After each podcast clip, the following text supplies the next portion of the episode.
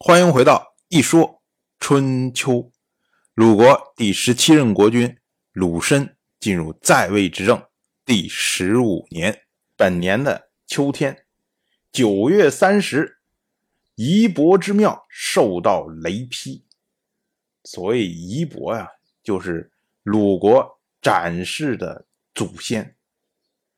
当事人呢，就认为展氏有不为人知的罪恶。其实一直到今天为止啊，我们还会说被雷劈呀、遭天谴呐，哎，何况春秋时代？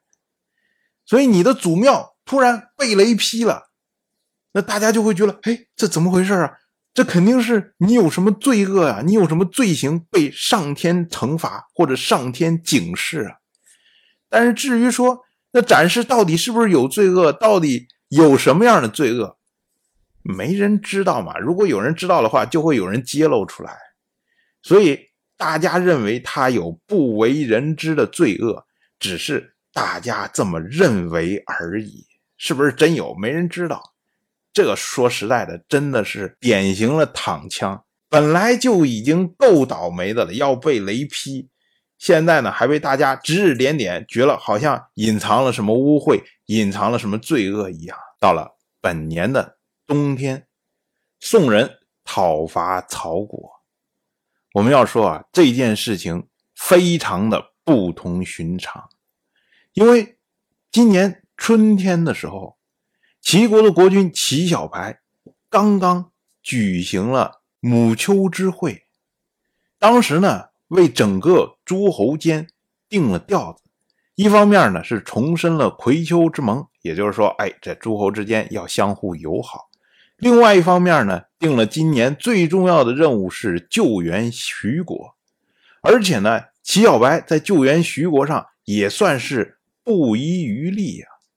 可是呢，这个徐国的救援这个事情还没有真正的尘埃落定，在诸侯之间，这些救援徐国的联军之间，两个国家竟然开始相互争斗，尤其是。其中有齐国的铁杆的盟友宋国。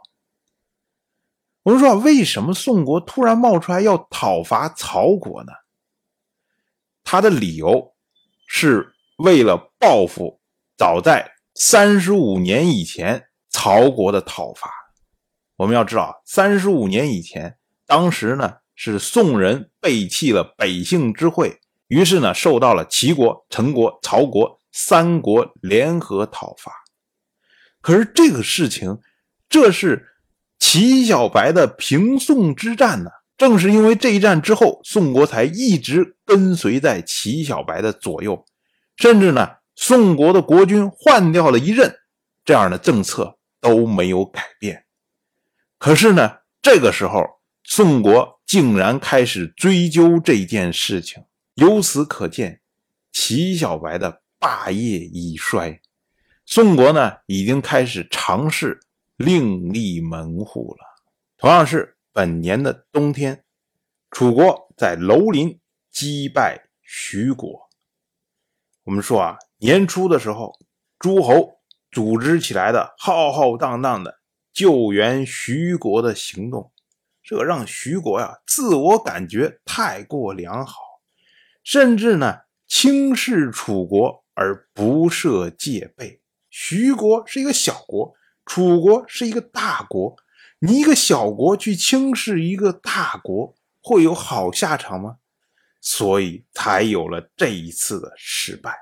徐国的失败，也就意味着齐小白救援徐国行动的失败。齐小白救援徐国的行动，实在是得不偿失。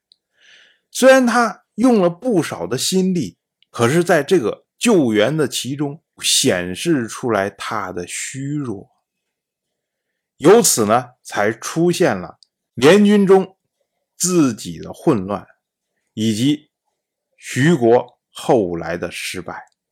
这两件事情对于齐小白来说可以说是双重的打击。当然，我就这么一说。您就那么一听。感谢您的耐心陪伴。如果您对《一说春秋》这个节目感兴趣的话，请在微信中搜索公众号“一说春秋”，关注我。您不仅能得到《一说春秋》文字版的推送，还可以直接和我互动交流。我在那里等待您的真知灼见。